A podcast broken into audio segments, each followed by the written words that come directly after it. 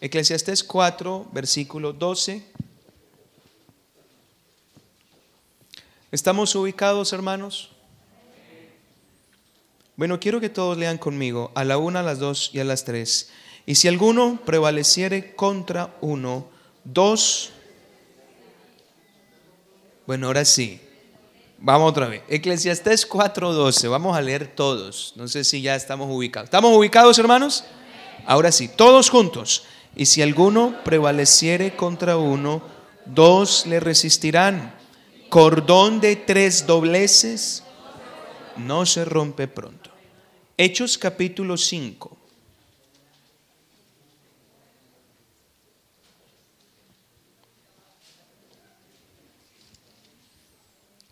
Vamos a leer de la manera acostumbrada hasta el versículo 10. Los 10 primeros versos del capítulo 5 del libro de los Hechos. Pero cierto hombre llamado Ananías, con Zafira su mujer, vendió una heredad. Sigan por favor.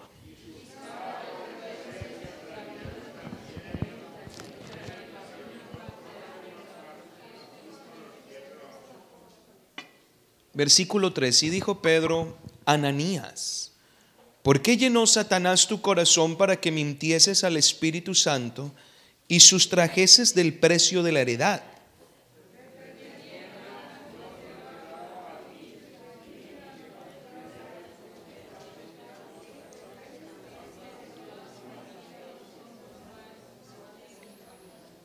Seguimos la lectura en el verso 5. Al oír Ananías estas palabras, cayó y expiró.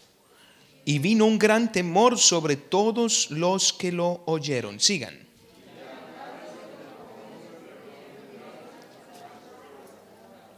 Pasado un lapso como de tres horas, sucedió que entró su mujer, no sabiendo lo que había acontecido.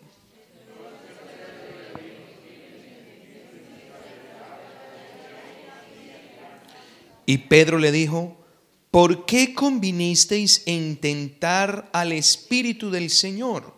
He aquí a la puerta los pies de los que han sepultado a tu marido y te sacarán a ti. Al instante ella cayó a los pies de él y expiró. Y cuando entraron los jóvenes, la hallaron muerta y la sacaron y la sepultaron junto a su marido. Mis hermanos, esto es palabra de Dios. Y vamos a oír la palabra de Dios con todo el corazón. El tema que nos compete esta mañana es un matrimonio de tres. El tema que estamos tratando, los dos eran una sola carne, hablando de qué nos enseña el Señor y la palabra sobre el matrimonio. Y hoy hablaremos un matrimonio de tres. Que el Señor nos bendiga con su palabra. Diga gloria a Dios. Pueden sentarse, por favor.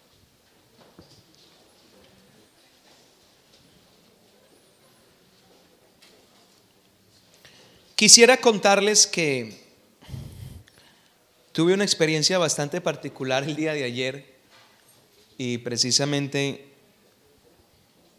le decía a mi esposa, yo no sé yo por qué soy tan testarudo como tan cabeza dura, porque no es la primera vez que me pasa y, y, y como que todavía no entiendo.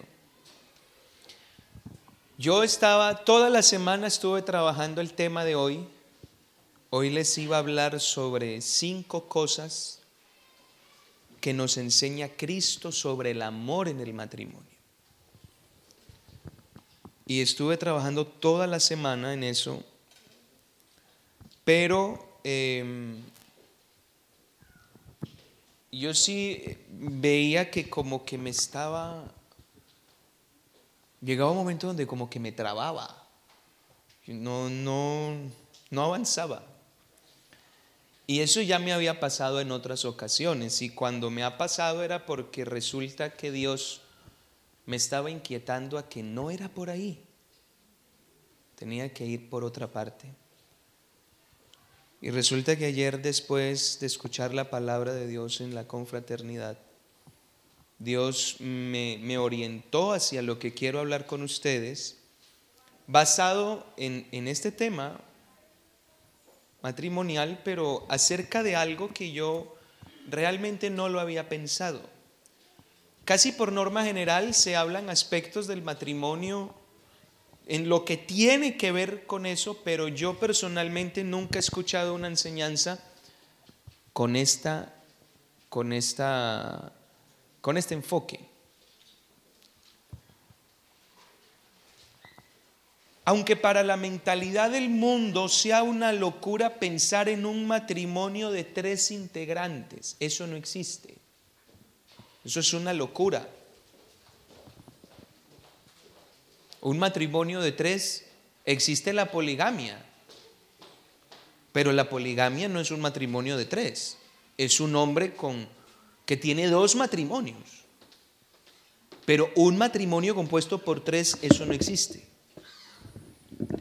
Sin embargo, ¿qué ocurre? ¿Qué, le pasaría a su, a su mente si yo le diría que ese es el modelo bíblico? ¿Qué pasaría?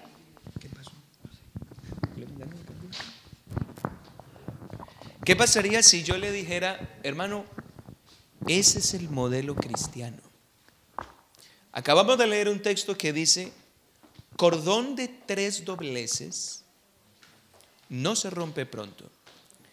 Y estaba mirando, eh, estaba pensando en la vida de algunos matrimonios en la Biblia, y usted siempre va a ver un tercer personaje metido en esos matrimonios. Cuando usted piensa en el matrimonio de Adán y Eva, es imposible pensar en ese matrimonio sin el tercer integrante. ¿Quién era? Dios. Tan, tan relacionados estaban que cuando la serpiente vino a hablarle a Eva, Eva le dijo, es que Dios nos ha dicho. Es decir, no solo estaba Adán, había alguien más ahí. Estaba Dios. Cuando Adán pecó, y dice la Biblia que Adán se esconde, y el Señor le dice, Adán, ¿dónde estás? Y Adán dijo, es que escuché tu voz. Lo conocía. Es imposible pensar en el matrimonio de ellos sin la presencia de este tercer integrante. Pensemos en el matrimonio de Abraham y Sara. Un anciano de 100 años y otra anciana de 90 que tienen un hijo. Dígame, ¿usted puede concebir la idea de ese matrimonio sin el tercer integrante? ¿Quién les dio ese hijo? Dios. Gracias a la presencia de Dios en ese matrimonio, hubo fruto de ese amor. Y pudo formarse luego una descendencia preciosa que hoy es el pueblo de Israel. Si usted piensa en el matrimonio de María y de José, ¿sabe que a mí me llama mucho la atención esa historia eh, de, de cuando el Señor estaba niño, estaba bebé, o incluso no había nacido? Porque usted va a ver la actividad de Dios en ese matrimonio todo el tiempo. ¿Quién le avisó a María que iba a tener un hijo? Un ángel que mandó quién? Resulta que José la iba a dejar. Dijo, no, esta mujer, quién sabe qué hizo. Y entonces, para no causarle problemas, porque eso era digno de ser apedreada la, la mujer. Y dice la Biblia que por no difamarla, es decir, para no causarle mala fama y que la maten, él la abandona. Y antes de irse, esa noche, ¿qué hizo Dios? Le mandó un ángel que le dijo, oiga, no tenga miedo de coger a su mujer. La devuelve. Como a los dos años al rey Herodes le da por matar a todos los niños, varones menores de dos años. Y antes de que empiece la masacre, ¿qué le pasa una noche a José? A ver si alguno recuerda la historia. Otro ángel, ¿qué le dice? Coja al niño y váyase, y le dijo el sitio, váyase a Egipto, porque el rey lo quiere matar. Y estando en Egipto después de los años, ¿qué le vuelve a pasar a José? ¿Qué le vuelve a ocurrir? Otro ángel le dice, devuélvanse porque el que los querían matar, ya murieron. Usted ve en estos tres ejemplos, porque de pronto le pudiera hablar más, pero en estos tres ejemplos usted ve que el matrimonio de los dos hubiese sido imposible sin la presencia de este tercer integrante. O las historias hubiesen sido muy diferentes. No serían lo que hemos visto. Esto nos permite ver que el matrimonio cristiano necesita de un tercero. Alguien que le gustó eso diga amén. Y no estoy hablando de los hijos, ellos no forman parte del matrimonio. Del hogar sí, no del matrimonio. Se necesita la presencia de este tercero para que sea un matrimonio efectivo y próspero. Necesitamos la presencia del Espíritu Santo. Voy a repetir eso. Necesitamos la presencia del Espíritu Santo. A ver, quiero que lo diga conmigo. Necesitamos la presencia del Espíritu Santo. Jesucristo es el Espíritu Santo. Amén, amados hermanos. Eso estamos claros. La Trinidad no existe. Hay un solo Dios indivisible que es espíritu por naturaleza. Eso le dijo el Señor a la samaritana en Juan 4:24, Dios es espíritu y su esencia es que es santo, Él no peca. Y ese Espíritu Santo que ha activado, que ha actuado durante toda la historia de la humanidad, sigue vigente ahora. Es más, y con más poder. Desde que se derramó el Espíritu Santo en Pentecostés hace dos mil años hasta la fecha, podemos decir que estamos en el tiempo del Espíritu Santo, en el tiempo del obrar del Espíritu, de la potencia del Espíritu. Estamos hablando de la época de los milagros, Hablamos de la época de la convicción de pecado. Estamos hablando de la época donde Dios se manifiesta sin ningún tipo de restricción. Él tiene que ser el tercer integrante del matrimonio. Quisiera que abra conmigo su Biblia en la primera carta a los Corintios, capítulo 6.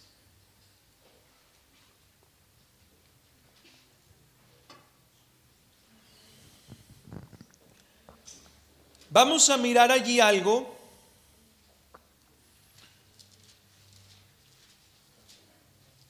Quiero pedirle especialmente a todos los hermanos solteros, presten atención a lo que van a escuchar. Es más, lo que usted va a escuchar ahora tiene que ver con el matrimonio, pero creo que tiene más que ver con la vida espiritual. El capítulo 6 de la primera carta a los Corintios se están resolviendo algunos problemas de tipo de moral en la vida de los hermanos. Corinto era una ciudad de puerto, era una ciudad a la que llegaban muchos viajeros, turistas, era una ciudad mercantil era una ciudad políglota, era una metrópoli en aquella entonces, en aquel entonces y por lo tanto era una ciudad entregada al pecado. Hay un dicho que dice que el marinero tiene una novia en cada puerto. Así que cuando hablamos de Corinto estamos hablando de una de una ciudad en la cual la inmoralidad sexual era el pan de cada día, más que en cualquier otro sitio. Por eso es que usted va a ver que en la carta a los Corintios se habla tanto del tema. Y los propios hermanos en la iglesia como que todavía no tenían muchas cosas claras en el Evangelio y se les presentaban situaciones siendo creyentes y tenían que pedir ayuda al apóstol para que les aclarara. Por ahí hasta un muchacho terminó enredándose con su madrastra, muchacho de la iglesia. Entonces, esas son cosas que se presentaron allí habían hermanos que estaban, que venían de la vida del mar y venían con, esas, con esos hábitos. Entonces Pablo en el capítulo 6 y en el capítulo 7 les enseña sobre esas prácticas y sobre el matrimonio. Mire lo que dice el versículo 15 del capítulo 6 de la primera carta a los Corintios. ¿No sabéis que vuestros cuerpos son miembros de Cristo? Después de la introducción que les he hecho, entonces pueden comprender un poquito la mentalidad de los corintios al leer estas palabras. Quitaré los miembros de Cristo y los haré miembros de una ramera. De ningún modo. ¿O no sabéis que el que se une a una ramera es un cuerpo con ella? Porque dice, los dos serán una sola carne. Pero mire lo que dice el verso 17. El verso 17, que es donde quiero, quiero, quiero especificarme acá un, un momento, es como una, ¿cómo le dijera yo? Como un preámbulo al tema que se va a hablar a continuación. Porque el tema del capítulo 7 ya es el matrimonio como tal. Si usted sigue la lectura, encontrará que el tema del capítulo 7 es el matrimonio. Pero antes de empezar ese tema, Pablo dijo esto. Y vea que yo no había caído en cuenta en ese detalle. El que se une al Señor, un espíritu es con Él. Aquí prácticamente lo que el apóstol le está diciendo es, antes de unirte a una pareja, hablándole al cristiano, debes unirte a Cristo. Voy a repetir eso porque a lo mejor alguien no me escuchó. Antes de unirte a una pareja, debes unirte a Cristo. Mira hermano, el cristiano no puede plantearse un matrimonio sin haber adquirido previamente un matrimonio con Cristo. Alabado sea el Señor. Y cuando hablamos de matrimonio, estamos hablando de pacto, de unión, de un compromiso que no se rompe. Pablo lo dijo de esta manera. En el capítulo 7 del mismo, del mismo libro, el verso 39,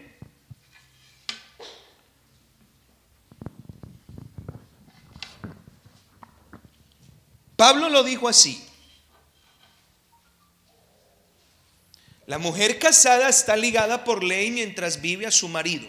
Pero si su marido muere, libre es para casarse con quien quiera. Pero mire la anotación que dice.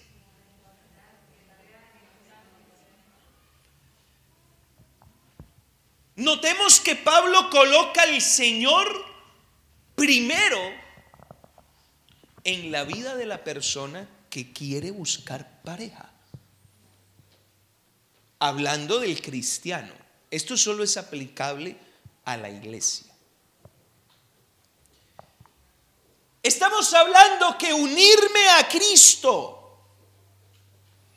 es tener una vida de compromiso con Dios. No se trata de estar en la iglesia.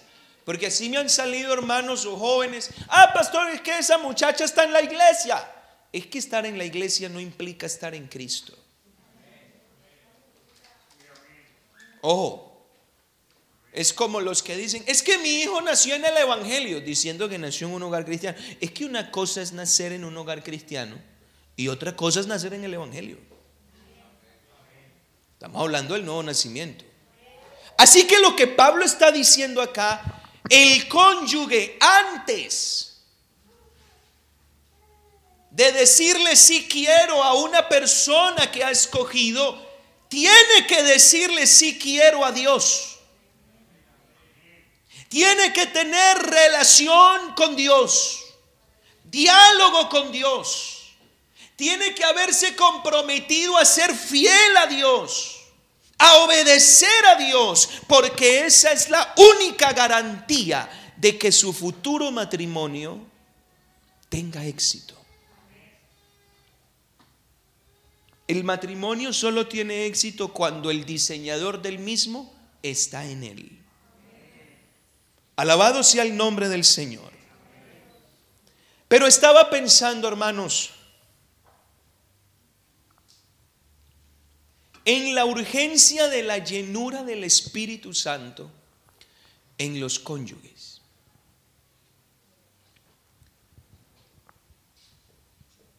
Después de que yo me uno a Cristo, hay una promesa que es para todos los hijos de Dios.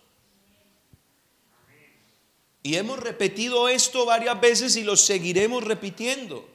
Hechos capítulo 2, verso 38, Pedro les dijo, arrepentíos y bautícense cada uno de vosotros en el nombre de Jesucristo. Hechos 2, 38, para perdón de pecados. Díganme ustedes la última frase.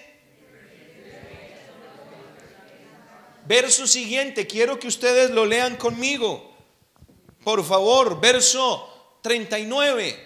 Porque para vosotros, para vuestros hijos, para todos los que están lejos, para cuantos el Señor nuestro Dios, ya tengo a Dios en mi vida, ya mi vida ha cambiado.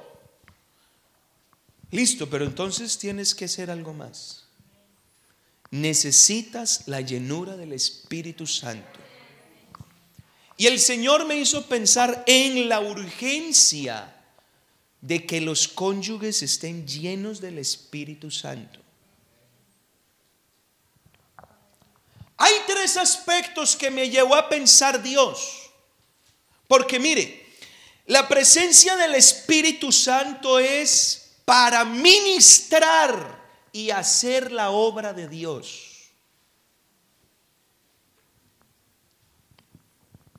Porque vamos a seguir hablando de este tema, pero hoy lo vamos a enfocar acá. Así que yo me hice una pregunta.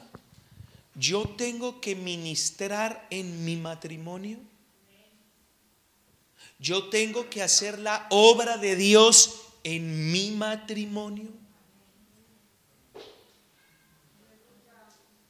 Quiero que se pregunte eso. Yo tengo que ministrar, porque a veces uno piensa que la administración solo tiene que ver acá, para los hermanos, la iglesia. Y yo le pregunto al padre de familia, ¿usted no tiene que ministrar a sus hijos? ¿Será que en su familia no necesita los dones del Espíritu Santo? Porque vea hermano, hay situaciones en la familia donde únicamente una intervención del Espíritu de Dios es lo que cambia las cosas. Porque eso no tiene vuelta de hoja. Solo una intervención del Espíritu Hoy estoy hablando a matrimonios, ya después hablaremos de la administración del espíritu a los hijos, pero por darles un ejemplo, yo, yo estaba recordando hace, hace algún tiempo cómo Dios usó a mi padre en cuatro ocasiones en mi vida, donde a través de sus consejos, y yo sé que ahí se manifestaron los dones del espíritu, mi vida se enderezó. Entonces mire usted la importancia del Espíritu, pero ahora le pregunto, a la pareja, al matrimonio. ¿Será que no necesitamos ministrar en mi matrimonio? ¿Qué clase de obra de Dios tengo que hacer en mi hogar, en mi matrimonio? Bueno, ahí es donde necesitamos la llenura. Quiero hablarles a dos tipos de personas. Primero a los que no han recibido el Espíritu Santo. La promesa del Espíritu es para usted. Si usted puede creer, puede recibir el don del Espíritu Santo con la evidencia de hablar en otras lenguas. Y aquí hay suficiente para el que quiera. Dos, los hermanos que ya han recibido el poder del Espíritu Santo con la evidencia de hablar en otras lenguas el que usted haya hablado en lenguas no quiere decir que hoy esté lleno. Alabado sea el Señor.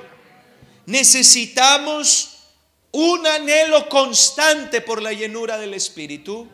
Y Dios trató conmigo en tres aspectos, por lo cual necesitamos que el cónyuge esté lleno del Espíritu. Si quiere anotar, anote. Uno, Porque en el matrimonio se presentan situaciones donde solo el Espíritu Santo puede mostrar la salida.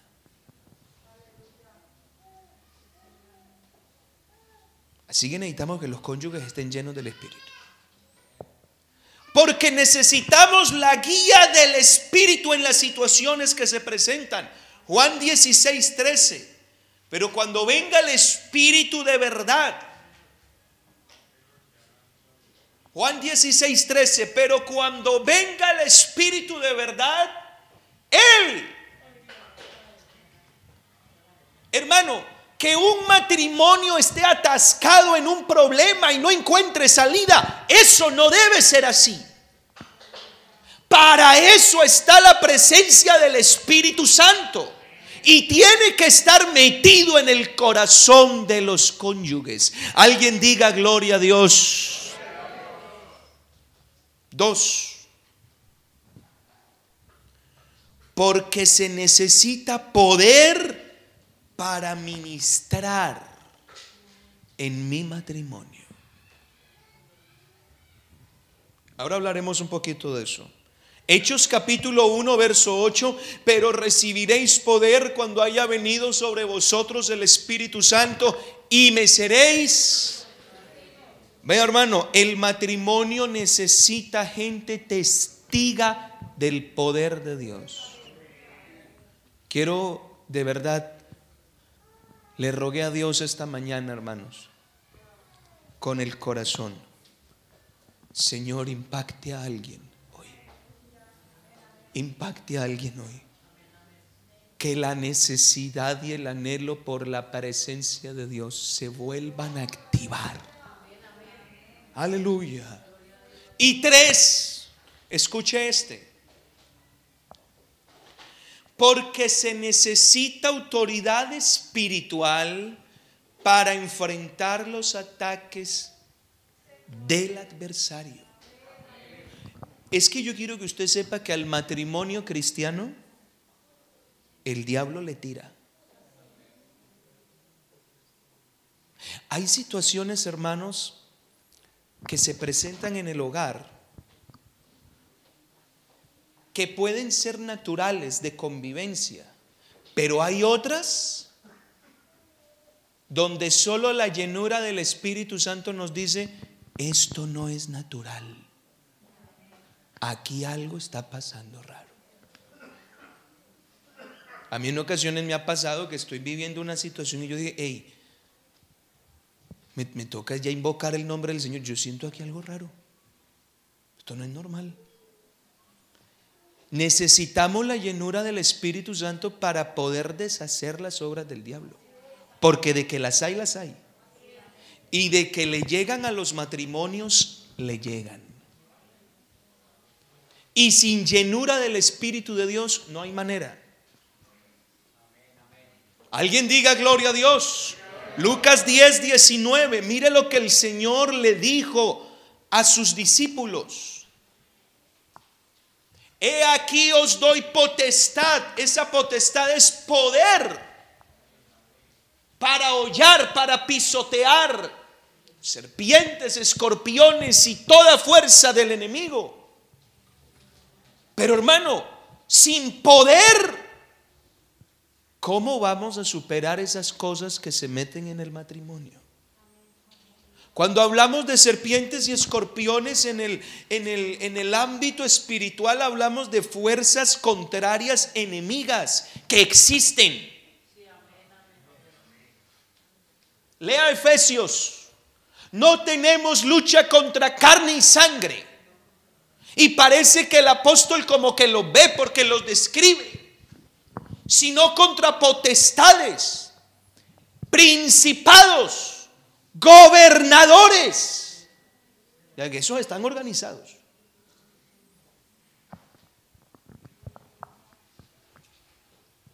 Hermano, sin llenura del Espíritu Santo, dígame usted cómo mata ese escorpión que se le metió a la recámara.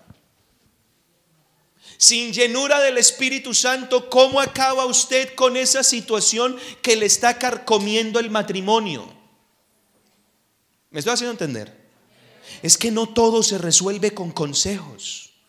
Necesitamos el tercer integrante en este matrimonio. Vuelvo y lo repito, no todo se resuelve con consejos. Necesitamos la presencia del Espíritu Santo. Y quiera Dios que en esta mañana al menos uno salga de aquí convencido convencido de que lo que necesitamos es el poder del Espíritu Santo. Ese aplauso para Dios en esta mañana.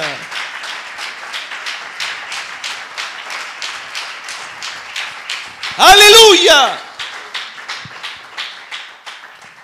Me llamó la atención que yo nunca había mirado la historia de Ananías y Zafira, un matrimonio de la iglesia bautizados en el nombre de Jesús. No sé si servidores, la Biblia no lo dice, pero eran de la iglesia. Nunca los había mirado como matrimonio, como tal, hasta ayer. ¿Cómo en ese matrimonio ocurren por lo menos dos pecados contra el Espíritu Santo? que esto es grave, porque hay pecados contra el Espíritu Santo, si no sabía. He tenido también el deseo de enseñarles sobre esto. Bueno, hermanos, me quedan aquí algunos años, así que...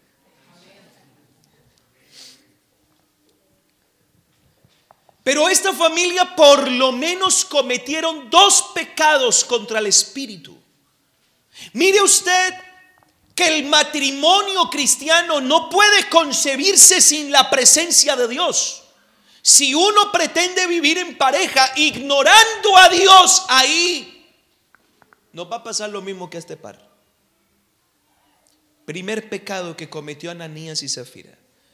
Primera carta a los tesalonicenses capítulo 5 verso 19. Aleluya. Largo ese versículo. Larguísimo. A ver, todos lo leen conmigo a la 1, a las 2 y a las 3.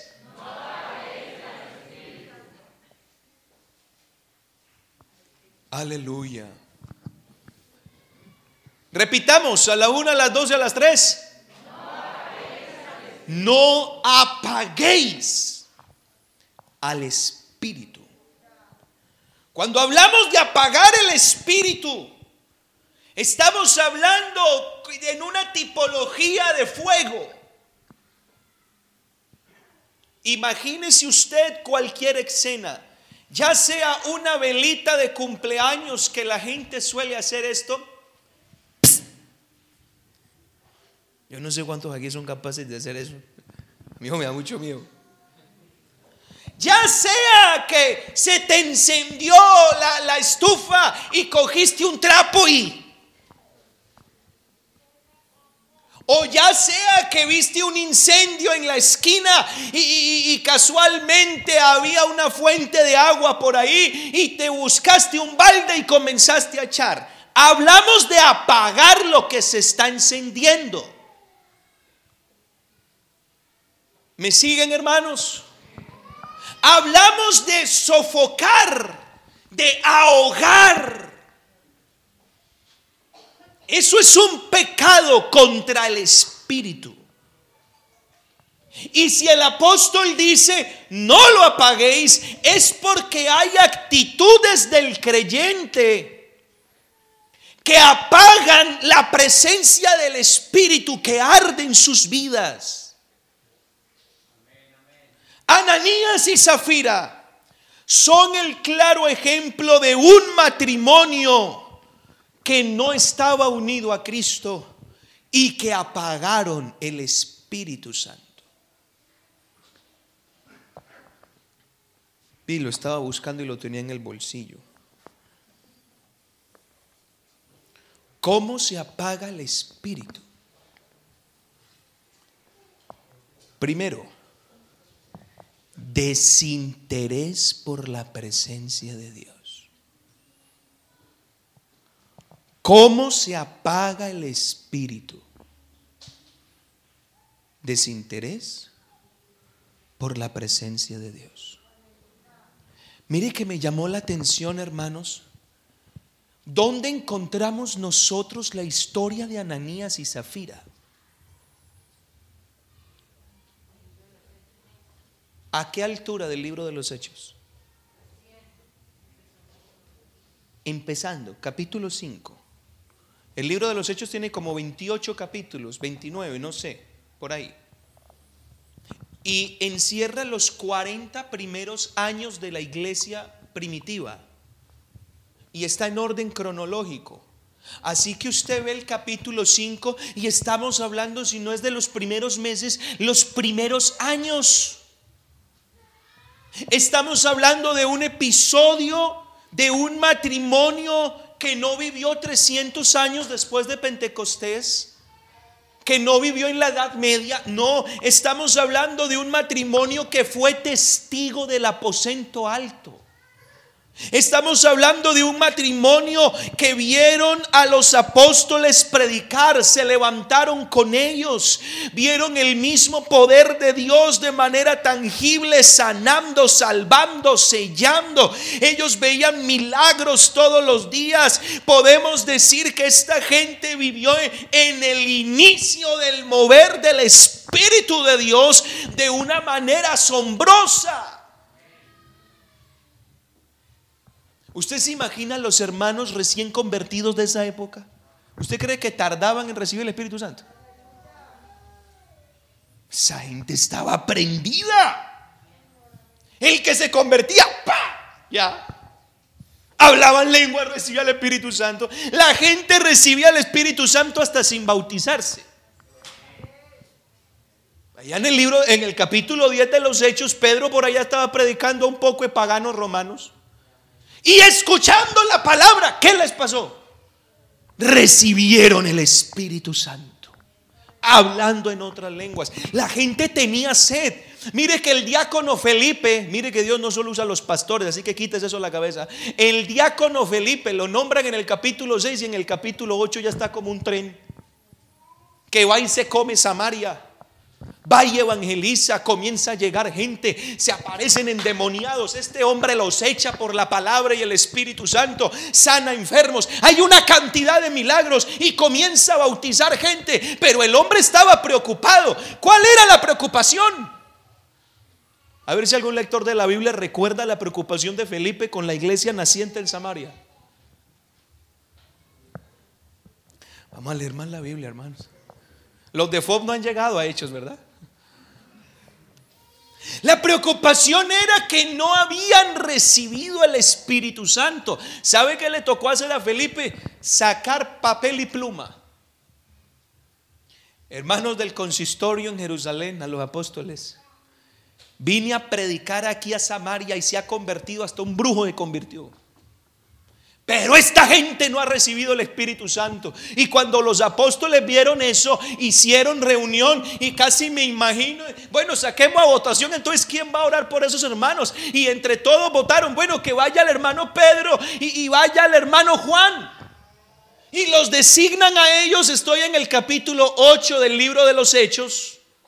Y ellos van allá y visitan a los hermanos y como que hacen una campaña y llega la gente y les hablan de la necesidad de recibir el Espíritu Santo. Los hermanitos pasan adelante y los apóstoles en el nombre de Jesús les imponían las manos y ¿qué les pasaba? Vea hermano, una persona en la iglesia que no recibiera el Espíritu Santo no era normal. No era normal. Y menos en esa época que estaba en el fervor. Pero a mí me llamó la atención. ¿Qué le pasaba a Ananías y Zafira en ese tiempo? En ese tiempo de gloria, de poder, que Dios no ha cambiado el día de hoy. Él sigue siendo el mismo ayer, hoy y por los siglos. Pero lo que cuenta el evangelista Lucas, porque él es el escritor de ese libro, lo que cuenta nos deja ver que este matrimonio tenía un total desinterés por la presencia del Espíritu de Dios en sus vidas. Porque si hubiera Espíritu Santo, ellos no hacen eso. Jesús está aquí en esta mañana. Yo no sé si no lo habían recibido, yo no sé si no lo habían recibido, parece que no tenían como interés. Y así hay mucha gente hoy en día en las iglesias, no han recibido el Espíritu Santo. Y uno les pregunta, hermano, ¿cómo está? Ah, bien. ¿Y cuándo va a recibir el Espíritu Santo? No, pues, cuando Dios quiera. Una vez se entregó un hermano, ah bueno, aquí les voy a echar, el chisme completo. Ustedes lo conocieron, fue un hermano que vino acá a visitarme con su familia. Se convirtió tres años y nada que recibió el Espíritu Santo. Y oye, ¿cuál es el problema y tú por qué no recibes el Espíritu Santo? Me dijo, no sé, pastor. Me dijo, yo le dije, ¿tú estás en pecado? Me dijo, no. ¿Tú crees la palabra? Me dijo, sí. ¿Tú eres obediente? Me dijo, claro. Entonces yo, entonces el culpable es Dios. Dios te falló. Y me abrió los ojos. Me trasladaron y al poquito recibió el Espíritu Santo, como que el problema era yo. Pero es que hay un total desinterés. No, ya soy salvo. Y, bueno, ya si hay que recibir el Espíritu Santo, pues se recibe. Y hasta se ha metido la moda de decirnos, no es que como usted ya recibió a Cristo y Cristo el Espíritu Santo, usted ya tiene el Espíritu Santo, ya no me preocupe, que eso de hablar en lengua no es para todo el mundo. Se nos ha metido eso en la cabeza. Ya no hay, ya no hay como esa sed, ese desespero que le cogió una hermanita en Sevilla por recibir el Espíritu Santo. Lloraba en la casa, Señor, lléname de tu Espíritu. Lloraba en la iglesia, Señor, lléname de tu Espíritu. Eso se nos ha apagado. Se nos ha apagado. Hay un total desinterés. Hemos como sofocado la llama del interés por la presencia de Dios. Estamos más ocupados en otra cosa. Y si ya recibimos el Espíritu Santo, no nos preocupa mantener la llama viva. No nos preocupa, no sentimos el deseo. ¿Cuántos de ustedes que ya han recibido el Espíritu Santo tienen necesidad de más poder? Vea, se lo digo de corazón. ¿Cuántos de ustedes se arrodillan a orar y dicen gracias por lo que me has dado? Pero yo quiero más gloria, quiero más unción, quiero más poder, quiero tu toque sobre mí de manera diferente. Eso se ha apagado, se ha apagado. Alabado sea el Señor, eso se ha apagado. Y casi que me imagino Ananías y Zafira, una familia que cuando los apóstoles predicaban y el, mover del Espíritu se derramaba, ellos estaban así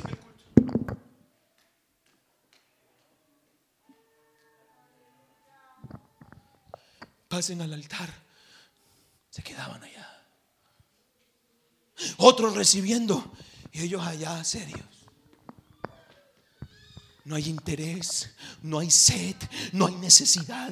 Mientras otro llega con el hambre de recibir el Espíritu Santo, estos allá se sentaban, no sentían nada, estaban demasiado ocupados. No es que yo soy líder de caballeros. Y la otra decía, yo puedo ser la secretaria de la junta local. Ya se creían demasiado maduros. Parece ser que la necesidad de Dios se les acabó. Estoy diciendo algo raro.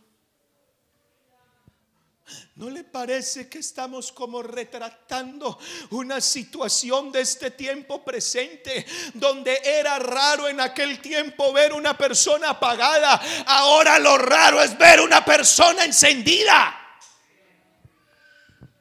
Si antes era raro ver a alguien quieto, ahora es raro ver a alguien activo.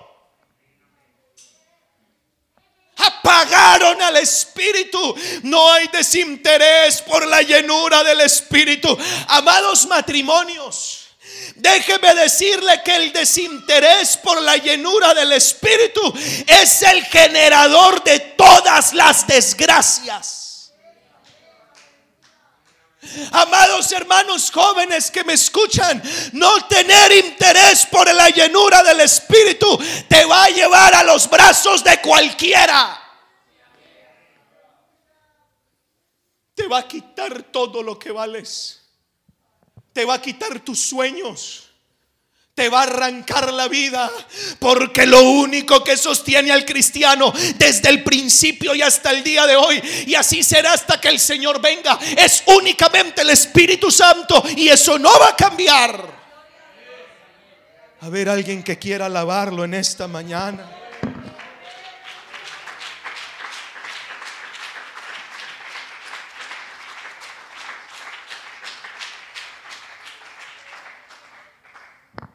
¿Sabe qué me llamó la atención?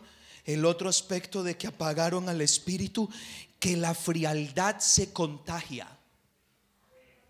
Hay poder en Jesús.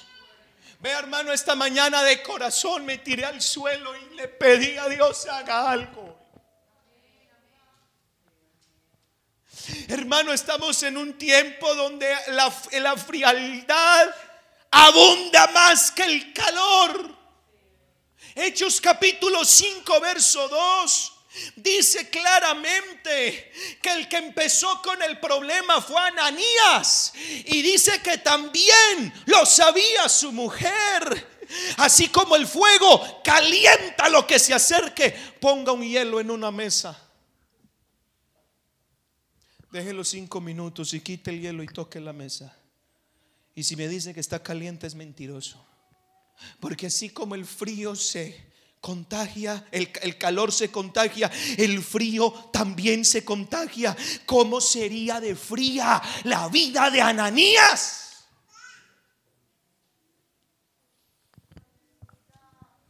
¿Cómo sería de fría que el frío de ese hombre se le metió a su mujer? El frío de ese hombre se le metió. Y si yo tuviera a Zafira aquí, si la resucitamos de los muertos y la traemos al Alcalá de Henares y la sentamos acá y le hacemos una entrevista, hermana Zafira, cuénteme cómo era la vida espiritual de su esposo en casa. Hermano, no hay que ser brujo para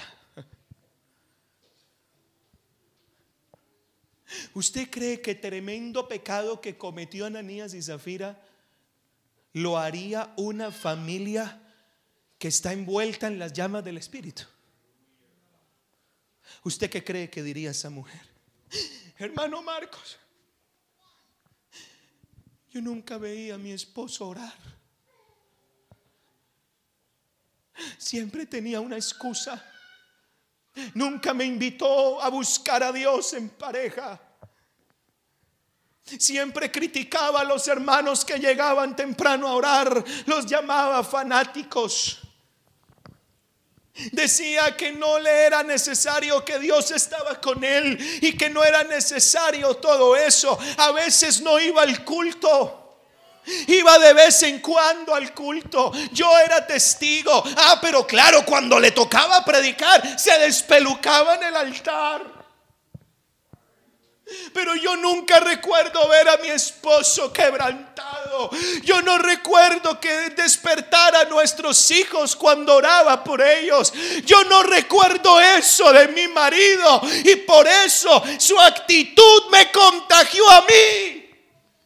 Y yo comencé a ver la vida como Él, porque yo no estaba tan firme y lo que Él hacía para mí era el ejemplo a seguir.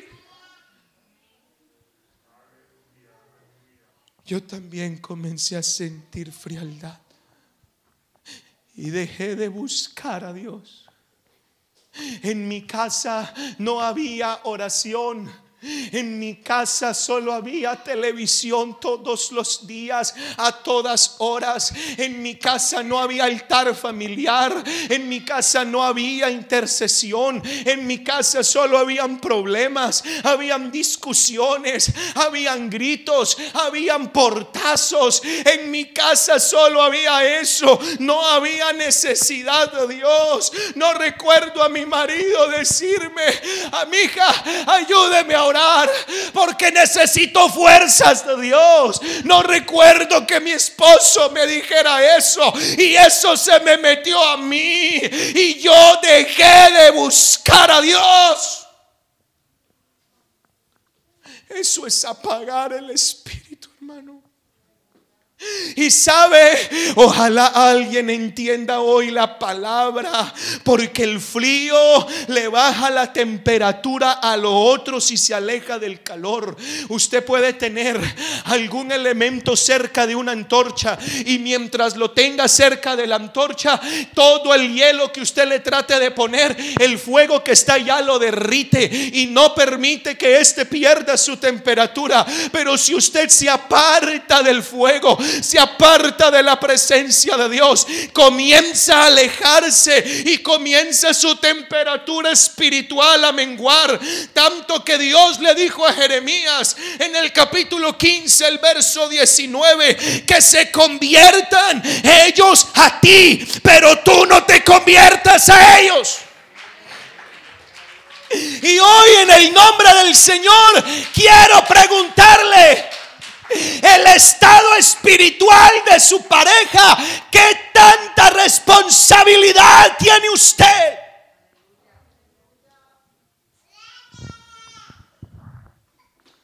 ¿Qué tanta responsabilidad tiene? Oh, pero me encanta, me encanta cuando la palabra de Dios me enseña a mí que el que está ardiendo puede calentar al que está bajo cero, hermano. Primer libro de Corintios, capítulo 7, verso 16. A lo mejor hay alguno acá diciendo, pero pastor, estoy solo. Es que yo soy el que tiro del carro en mi hogar para buscar a Dios. Es que Él no me ayuda. Es que ella no me ayuda. Siempre soy yo. Pues yo le digo, ánimo, mire lo que dice la Biblia. Primera de Corintios 7, verso 16. ¿Qué sabes tú, oh mujer? Le estoy hablando a esa mujer que quiere ser llena del Espíritu, pero que está lidiando con un hombre duro, lejos, seco, frío. Mi consejo, no deje que la temperatura de Él le baje la suya. Necesitamos avivar la llama del Espíritu. Necesitamos avivar la llama del Espíritu. Repito, necesitamos avivar la llama del Espíritu. ¿Qué sabes tú si harás salvo a tu marido?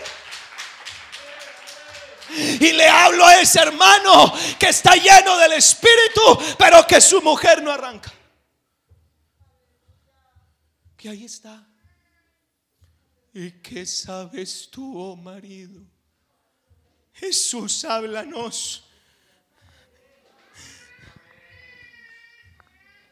El Señor diseñó el matrimonio como un medio de transmisión del estado espiritual.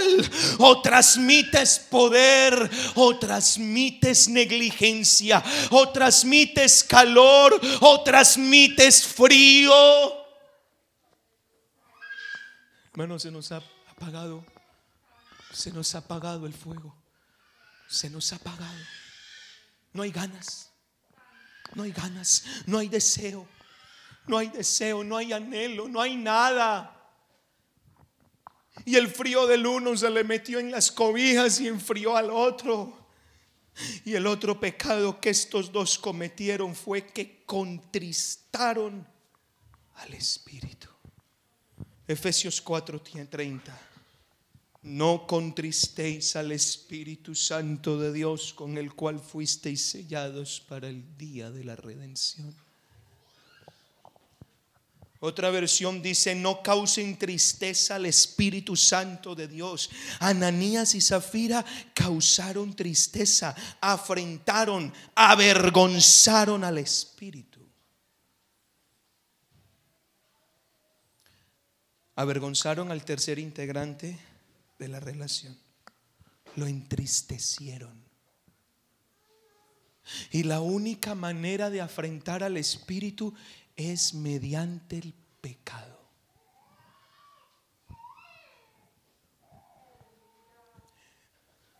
Me levanté esta mañana, hermanos, y después de, de terminar de estudiar, me arrodillé y estaba como con una carga porque no sabía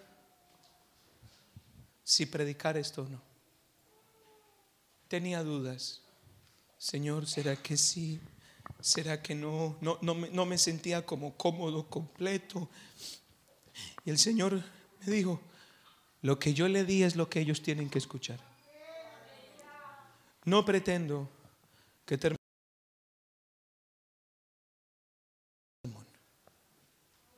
Porque eso le decían a Ezequiel. Háblanos, que nos gusta cómo hablas. Pero no cambian, no se convierten. Y el Señor les dijo, tú eres como voz de cantante a ellos.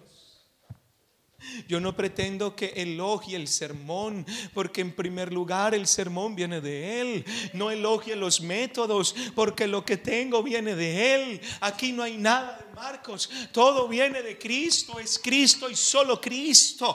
Pero yo no pretendo que me abrace, gracias por la palabra. Lo que pretendo es que alguien sea de verdad impactado por ella. Prefiero, prefiero su quebrantamiento a su palmadita en el hombro. Prefiero su humillación a la presencia de Dios antes que su felicitación.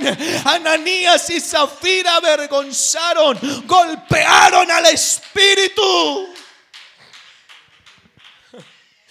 Isaías, Hechos 5, verso 3, analice esto.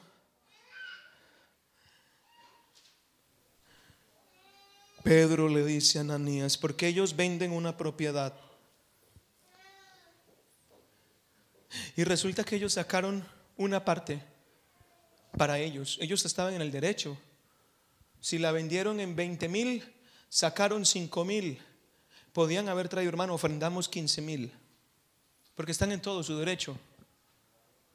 Pero ellos sacaron 10 mil y dijeron que la habían vendido en 10 mil y que traían todo. Y Pedro le dijo, Ananías, Ananías. Y es como si el Espíritu Santo le mencionara el nombre a alguien hoy. No voy a decir ningún nombre porque aquí me lo sé y no quiero que nadie se sienta aludido. Pero la expresión es porque llenó. Y uno no llena lo que está lleno. Uno llena lo que está vacío. Lo que tenía que estar lleno del Espíritu Santo lo llenó Satanás con basura. Ojo, amados matrimonios de la iglesia en Alcalá de Henares. Ojo, amados hermanos de la iglesia. Lo que el Espíritu Santo no llene con su gloria, lo llenará Satanás con basura. Por eso uno encuentra hermanos con actitudes raras que después de saber el Evangelio, que después de conocer cómo son las cosas, con comportamientos que no tienen nada que ver, y uno dice, ¿en qué momento pasó? ¿Por qué llenó Satanás tu corazón?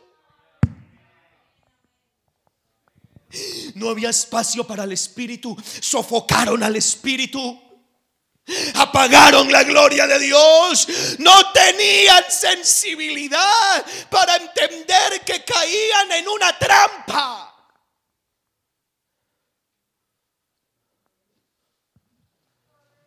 Oh,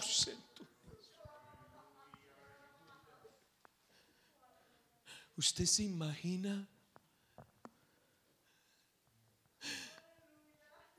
si antes de que ocurriera lo que ocurrió con ellos, hubiese venido el apóstol Pedro y le dice a Ananías y a Zafira a la oficina que voy a hablar con ustedes? Antes de que ocurriera todo. Sí, pastor, dígame. Ustedes están maquinando cosas que no son correctas. Ustedes están pensando cosas que no son correctas. Hermanos, si eso hubiera acontecido, Seguro que de pronto ellos se salvaban. No digo que no hubiera acontecido, casi que estoy seguro que Dios les avisó. Casi que estoy seguro que Dios usó la palabra, usó a sus siervos para avisarles lo que ellos estaban pensando. Si hoy el Espíritu Santo revelara y sacara a la luz todos los pensamientos que vienen a la cabeza del esposo, que vienen a la cabeza de la esposa, que no tienen nada que ver con el Espíritu, sino que son ideas casi diabólicas.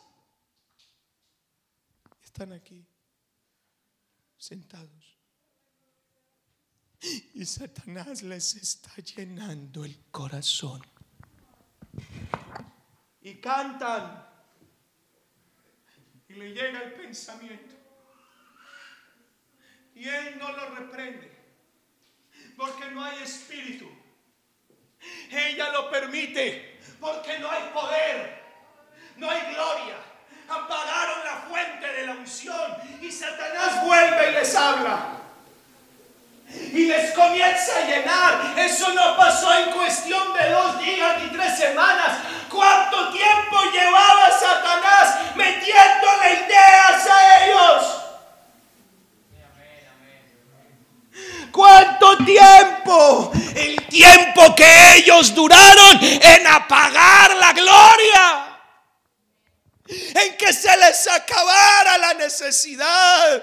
Y cuando hay ausencia de Dios, cuando no hay espíritu, cuando no hay quebrantamiento, cuando no hay pasión, cuando no hay gloria, cuando no hay lenguas del espíritu. Ah, hermano mío, los dardos de fuego si penetran, si llegan, inculcan ideas raras para dañar el matrimonio, para torturar para fracturarlo y para terminar matándolo. Y hablo en el nombre del Señor, iglesia de Cristo, amada del Señor. Le hablo a la niña de sus ojos, le hablo a su amada, a su paloma. No te olvides que sin presencia de Dios somos carne fresca, sin gloria de Dios. Lo que construiste se te acaba. Si no hay gloria, si no hay poder. Despiértate en el nombre de Jesús. Sacúdete en el nombre de Jesús.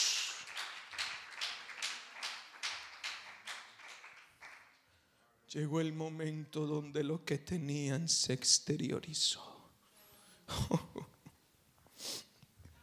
y terminaron afrentando al Espíritu.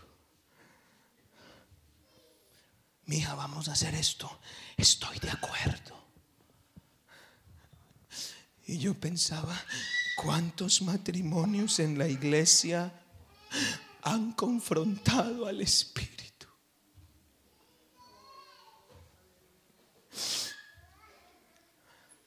Oh Señor. ¿Cuántos hogares han confrontado al Espíritu? Lo han entristecido. Usted se calla, le dice él a ella. Y ella le dice, ¿usted qué le importa?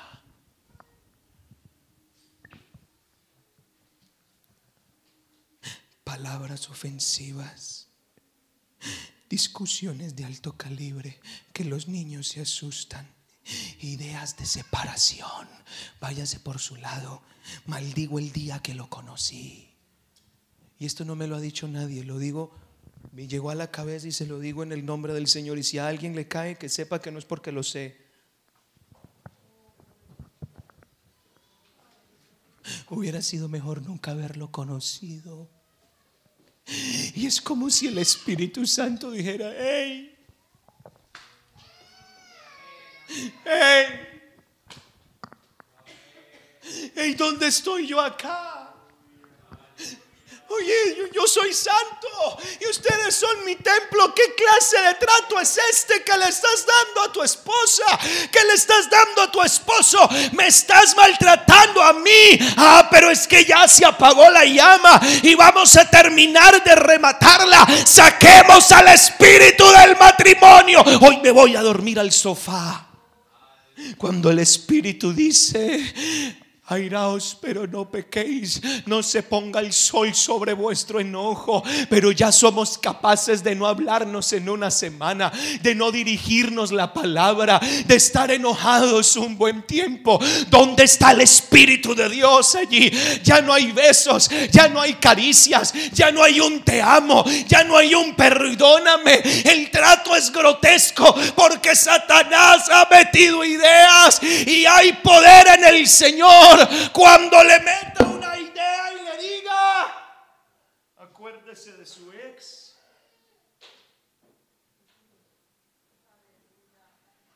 Esto no se lo hizo nunca su ex.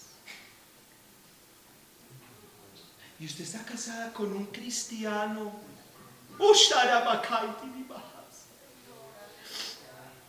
Y se supone que ella nació en el Evangelio.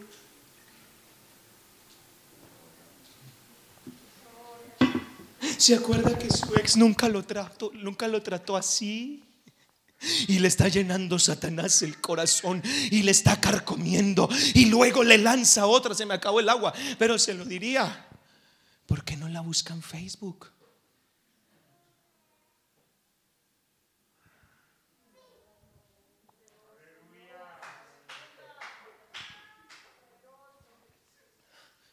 ¿Usted conoce un amigo que tiene el teléfono de ella? No hay nada malo en escribirle. Es más, póngale un mensaje cristiano que está orando por ella para que se convierta al Señor.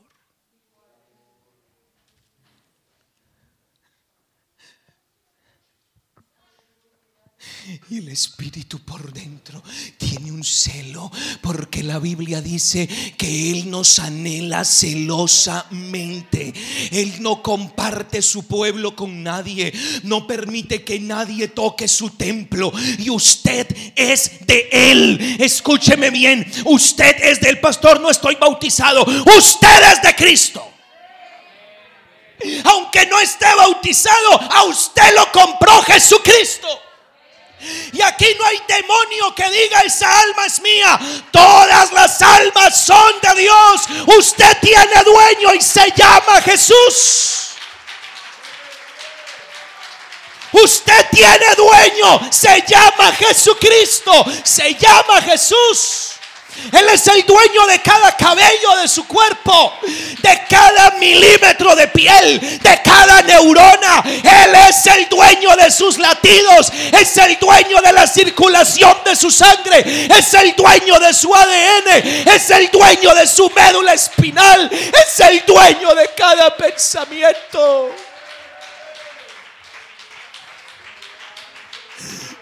Y yo los anhelo celosamente y no permito esto. Y si a mí no me van a respetar, me voy de aquí. Si a mí no me van a respetar, me voy de aquí.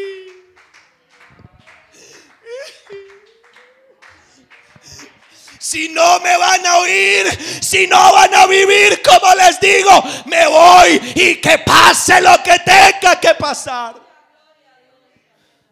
Si no me van a buscar, si no van a anhelar mi fuego.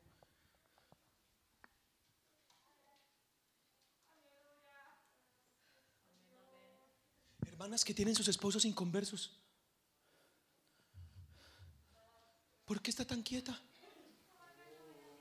¿O es que usted no es consciente que su que la mitad suya está en el infierno?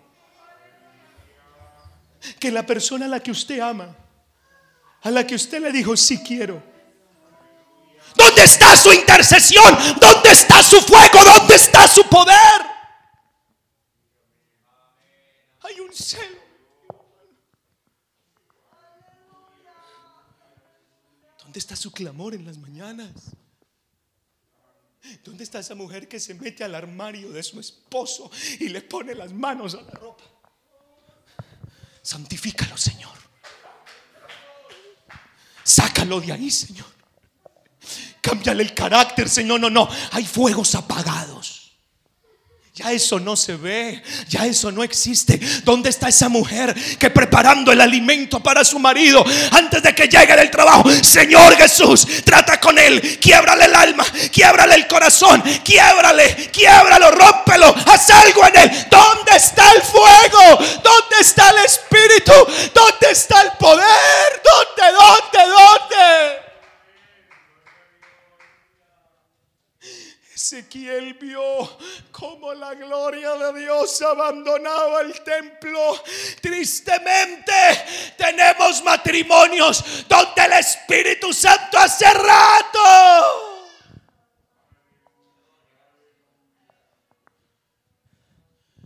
Aquí está hablando, hermano, el Espíritu Santo. Hace mucho rato yo dejé de predicar.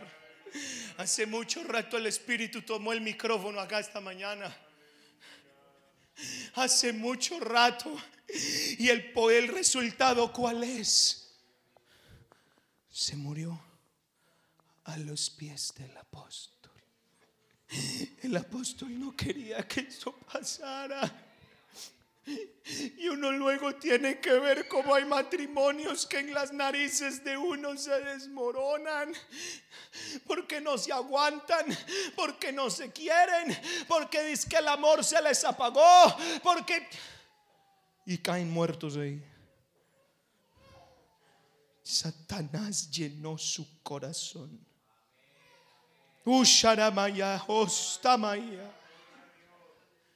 Harikostamalihes. Irabatayabasama. Chatrarihosamaya. Oh, hallelujah.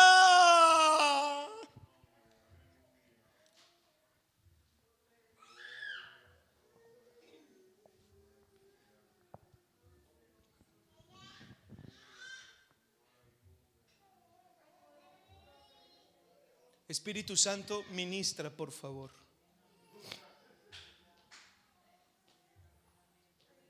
Hay quietud esta mañana. Hay quietud. Si hay un demonio que tenga que salir esta mañana, pues sale.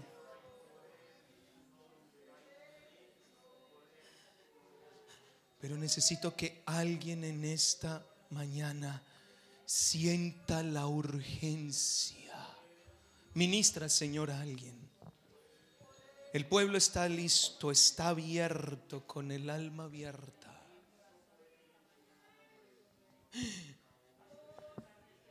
Señor, desde la esquina, desde la esquina, desde la esquina, Señor, por la parte de atrás. Este pueblo para gloria mía he creado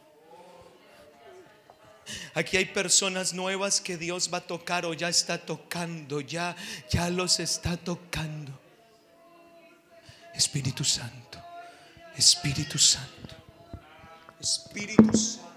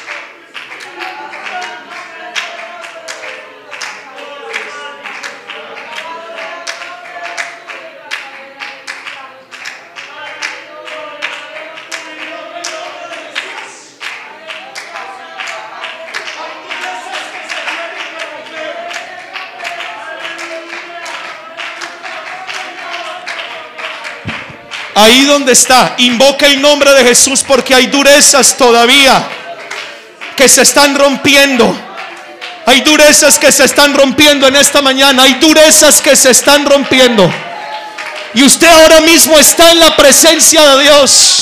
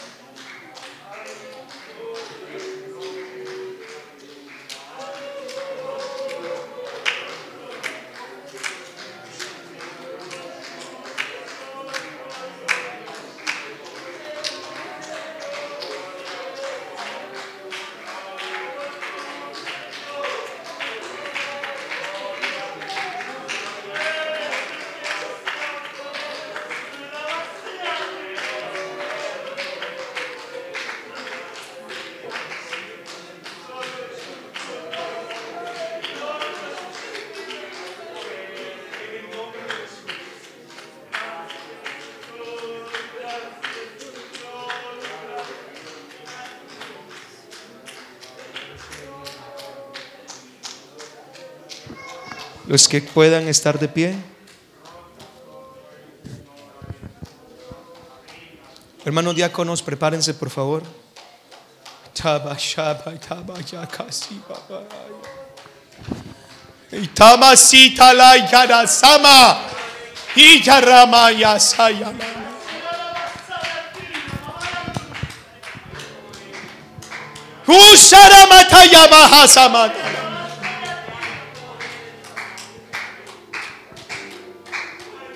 Quiero que todos se preparen porque vamos a invocar el nombre de Jesús.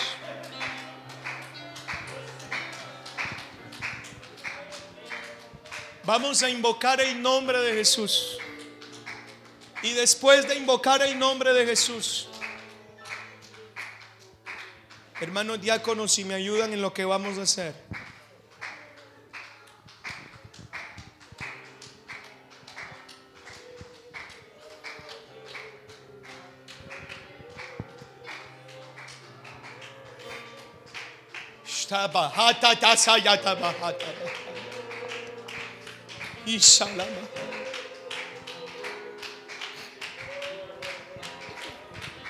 Vamos a hacer una oración en esta mañana. Por los que necesitan ser renovados. O los que necesiten ser llenos del Espíritu Santo. Prepárese porque vamos a invocar el nombre de Jesús. Hermanos diáconos, prepárense por favor que vamos a orar. Itamasama. Italamayahasama.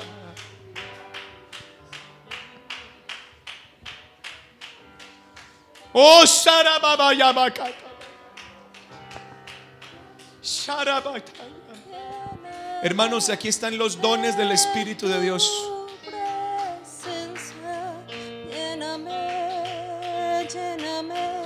Hermanos, prepárense que vamos a invocar el nombre de Jesús. Lléname, lléname de tu amor. Vamos a invocar el nombre de Jesús tres veces. Lo vamos a hacer con todo el corazón. Todos. Y quiero que usted invoque el nombre de Jesús sobre su vida. Quiero que invoque el nombre de Jesús sobre su corazón. Sobre esa dureza que no le deja seguir. Y aquí tiene que pasar algo. Aquí tiene que pasar algo en el nombre del Señor. Yo veo gente muy tocada, hermano, en esta mañana. Espíritu de Dios. Y también sé que hay otros que están luchando, luchando, luchando, luchando. Hay una lucha como que no les deja. Si me trae un guante, hermano, por favor.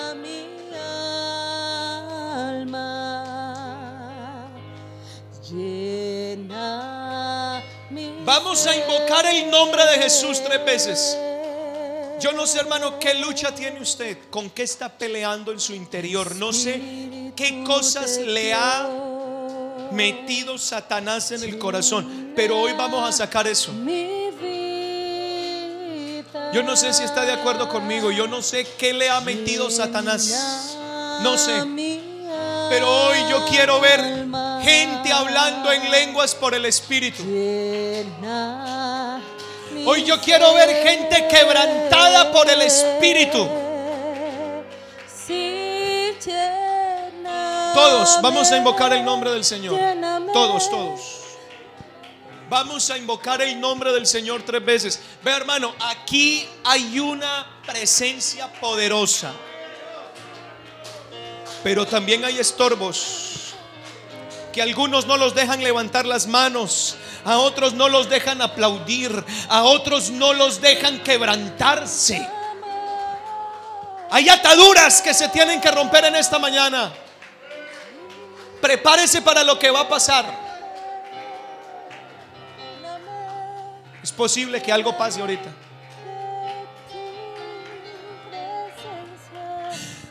Vea, el primero que tiene que salir de aquí es Satanás.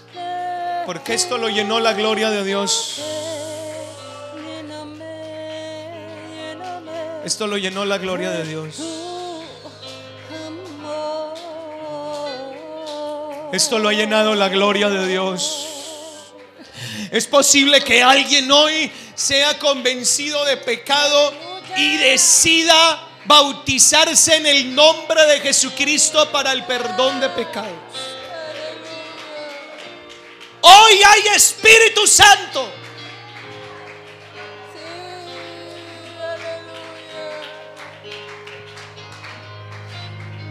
Tenemos dos opciones. O nos llenamos del Espíritu o nos morimos.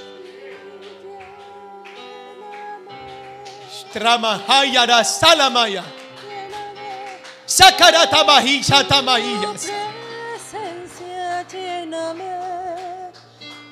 Después de invocar el nombre de Jesús, voy a pedir que pasen a este altar únicamente las personas que crean que algo va a pasar con ellos aquí. Únicamente. Aquellos que necesiten y crean. Prepárense hermanos. A la cuenta de tres invocamos el nombre del Señor y lo vamos a decir tres veces. Hay poder en el nombre de Jesús. Porque vamos a sacar de aquí toda influencia que no es.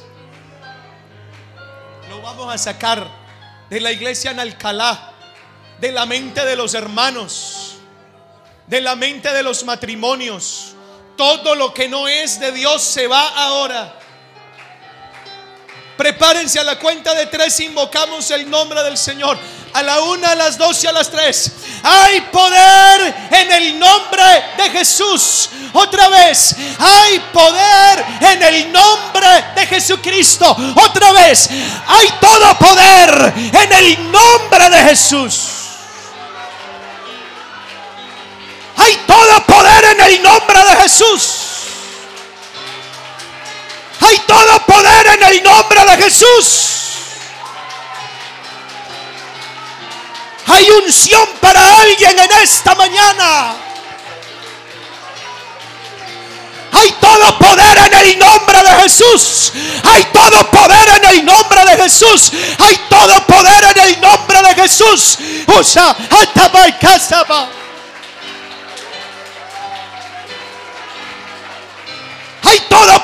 Poder en el nombre Utanama, kasaba, tatala, bahaya. Hay tarama, hasala, bakata.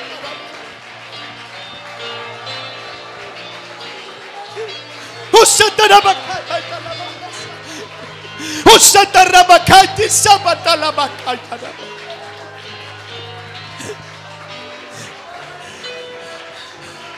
El Espíritu de Dios se está moviendo acá. Uy, hay una gloria poderosa en esta mañana. Oh, Saraya, hasta Lama, yo los he sanado por mi palabra.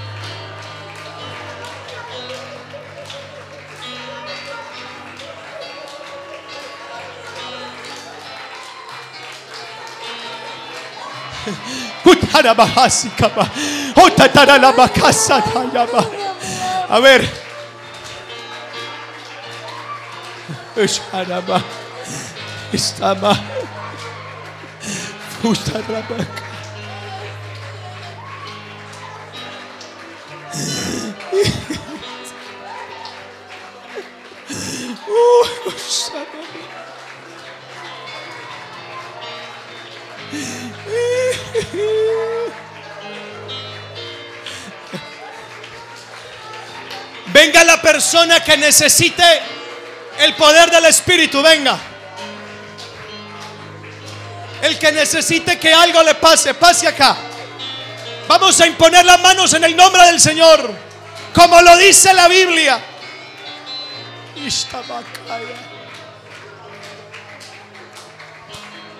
Oh,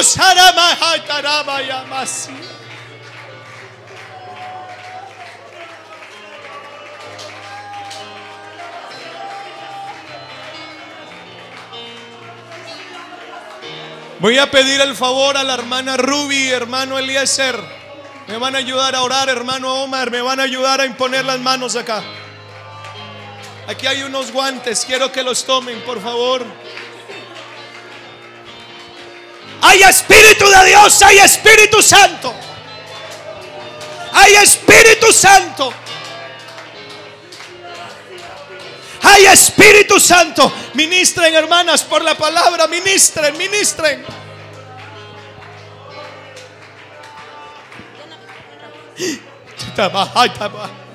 Lléname, lléname, lléname.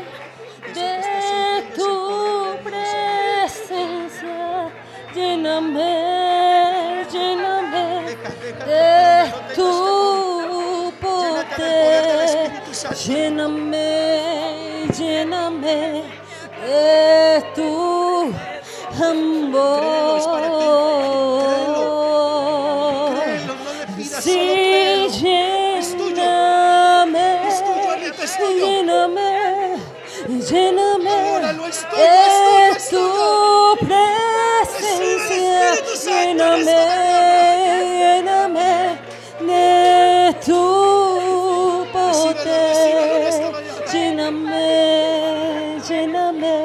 Recibe, recibe el poder del Espíritu Santo.